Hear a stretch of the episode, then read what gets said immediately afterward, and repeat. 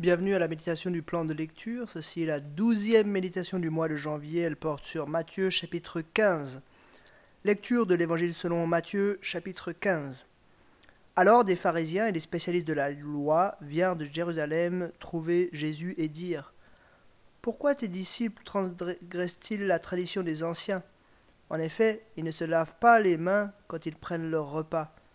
Il leur répondit Et vous pourquoi transgressez-vous le commandement de Dieu au profit de votre tradition? En effet, Dieu a dit Honore ton père et ta mère, et celui qui maudira son père ou sa mère sera puni de mort. Mais d'après vous, celui qui dira à son père ou à sa mère Ce dont j'aurais pu t'assister et une offrande à Dieu n'est pas tenu de honorer son père ou sa mère.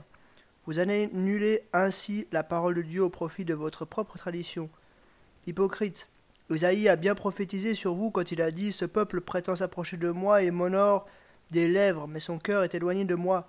C'est faussement qu'il m'honore en donnant des enseignements qui ne sont pas des, qui sont des commandements humains. Jésus appela la foule et lui dit Écoutez-moi et comprenez bien. Ce n'est pas ce qui entre dans la bouche qui rend l'homme impur, mais ce qui sort de la bouche. Voilà ce qui rend l'homme impur.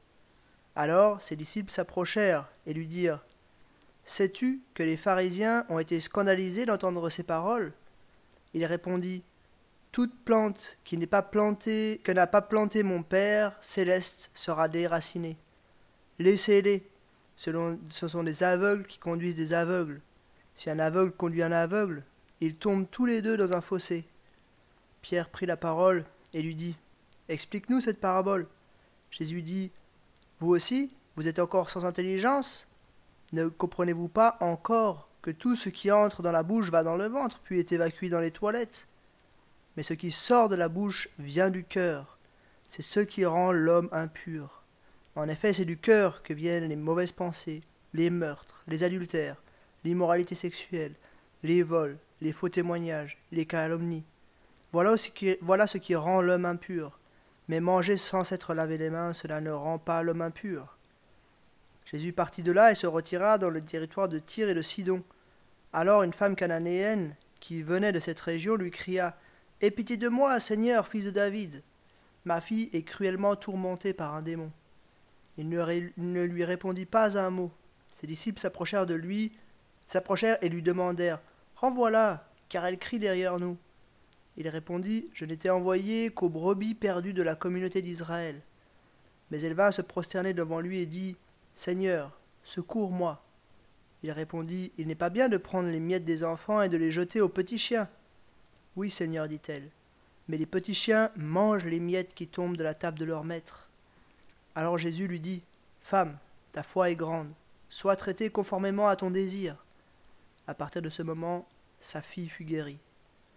Jésus quitta cet endroit et vint sur les bords du lac de Galilée. Il monta sur la montagne et s'y assit. Une grande foule s'approcha de lui. Il y avait parmi eux des boiteux, des aveugles, des muets, des estropiés et beaucoup d'autres malades. On les amena aux pieds de Jésus et il les guérit, de sorte que la foule était émerveillée de voir les muets parler, les estropiés être guéris, les boiteux marcher, les aveugles voir, et célébrait la gloire du Dieu d'Israël. Jésus appela ses disciples et leur dit Je suis rempli de compassion pour cette foule car voilà trois jours qu'ils sont près de moi et n'ont rien à manger. Je ne veux pas les renvoyer à jeun, de peur que les forces ne leur manquent en chemin. Les disciples lui dirent Comment nous procurer dans cet endroit désert assez de pain pour assasier une si grande foule? Jésus leur demanda Combien avez-vous de pain Sept, répondirent-ils, et quelques petits poissons. Alors il fit asseoir la foule par terre, prit les sept pains et les poissons, et après avoir remercié Dieu, il les rompit et les donna à ses disciples, qui les distribuèrent à la foule. Tous mangèrent et furent rassasiés. Et l'on emporta sept corbeilles pleines des morceaux qui restaient. Ceux qui avaient mangé étaient quatre mille hommes, sans compter les femmes et les enfants. Ensuite il renvoya la foule, monta dans la barque et se rendit dans la région de Magdala. Jusqu'ici, ce chapitre 15 de Matthieu. J'aimerais faire trois remarques sur euh, ce chapitre 15 de Matthieu. La première remarque, ça concerne une des idées euh, fortes qu'il y a dans ce chapitre. Jésus est, en train d'expliquer, de montrer, Matthieu en fait qui rédige l'évangile est en train de nous expliquer petit à petit que Jésus est en train d'amener, il est venu amener un changement profond. C'est pas juste un nouvel enseignant, c'est pas juste un nouveau prophète, il est en train d'amener quelque chose de profondément nouveau dans le rapport à Dieu. Non pas une tradition telle que les ancêtres avaient pu euh, la, la, tisser ou la, ou la, ou la comprendre, euh, non pas une tradition un petit peu hypocrite euh, qui avait poussé Ésaïe à prophétiser que ce peuple m'honore des lèvres, mais son cœur est loin de moi, mais il est en train de venir apporter une relation réelle, une relation réelle, authentique avec Dieu dans laquelle ce qui compte, c'est plus les actes, c'est plus ce qu'on fait, mais c'est le cœur. C'est le cœur des personnes qui compte. C'est ça qui est important. C'est pas de, de, de, de, de ne pas honorer ses parents parce que ce dont on aurait pu les honorer est une offrande à Dieu. C'est pas le fait de ne pas se laver les mains qui est important, mais c'est d'obéir à Dieu parce qu'il est Dieu. C'est de se consacrer à lui parce qu'il est Dieu. Jésus aussi ouvre un tout petit peu le voile d'un salut ouvert pour les non-juifs. Jésus avait déjà opéré des miracles euh, parmi euh, des non-juifs dans les chapitres qu'on a vus euh, précédemment, mais ici, à cette discussion avec la, la femme cananéenne, qui, ben voilà, où, où, Jésus veut pas la guérir parce qu'il est envoyé aux tribus d'Israël, mais cette femme lui dit que les petits chiens mangent ce qui tombe de la table de leur maître et la foi la guérit.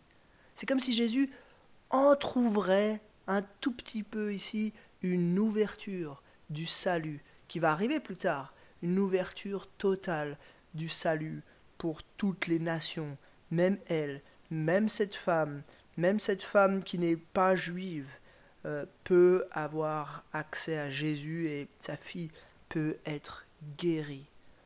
Jésus euh, apporte ce salut ouvert à tous. Ça, c'était la première remarque. Jésus apporte quelque chose de nouveau. La deuxième remarque que j'aimerais faire par rapport à ce passage, c'est un petit peu un défi et à la fois quelque chose qui, qui, qui va nous faire comprendre qui nous sommes, nous les êtres humains. Ce que Jésus dit, hein, c'est, c'est du cœur de l'homme que vient l'impureté.